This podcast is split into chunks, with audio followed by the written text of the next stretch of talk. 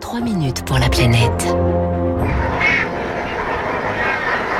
Alors ça c'est le cri d'un flamant rose sur Radio Classique ce matin. Bonjour Lauriane tout le monde. Bonjour François. Trois minutes pour la planète. Alors le son, l'odeur, la chaleur et le vent, c'est à nos sens auxquels fait appel l'exposition du Muséum national d'histoire naturelle à Paris. Elle ouvre euh, ses portes demain, une odyssée sensorielle pour faire découvrir les écosystèmes de la planète bah, comme si on y était. Et l'exposition commence donc au Kenya avec des flamants roses qui s'envolent, des images très haute définition projetées sur d'immenses écrans. On est ensuite plongé dans le noir, dans une autre salle, juste au-dessus d'une mare. Il fait nuit.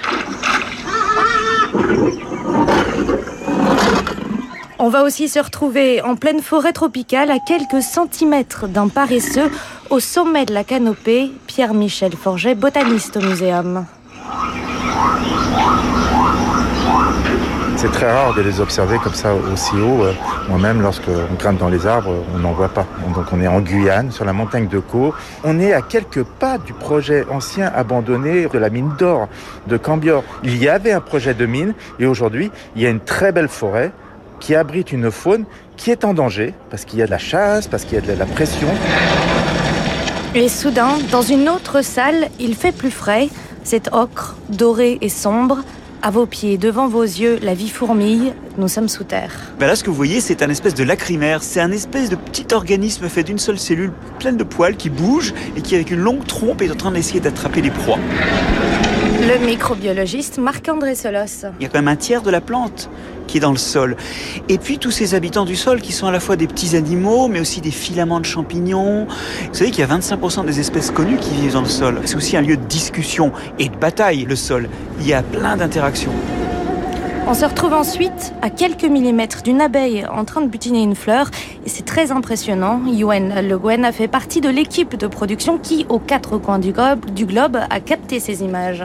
On est avec des caméras nous permettent de filmer à 1000 voire 2000 images secondes. C'est des caméras qu'on utilise pour des crash tests initialement, crash tests de véhicules, et qu'on vient détourner et qui nous permet en quelque sorte d'essayer de nous mettre à leur propre rythme cardiaque.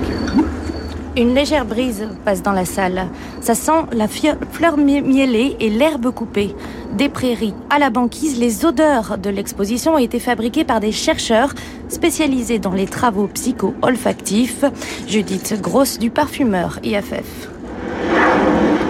Dans la banquise, vous avez euh, une odeur d'ambre gris. C'est une euh, matière première très mystérieuse qui était très utilisée par les parfumeurs, qui n'est plus aujourd'hui, mais qui était une excrétion de cachalot.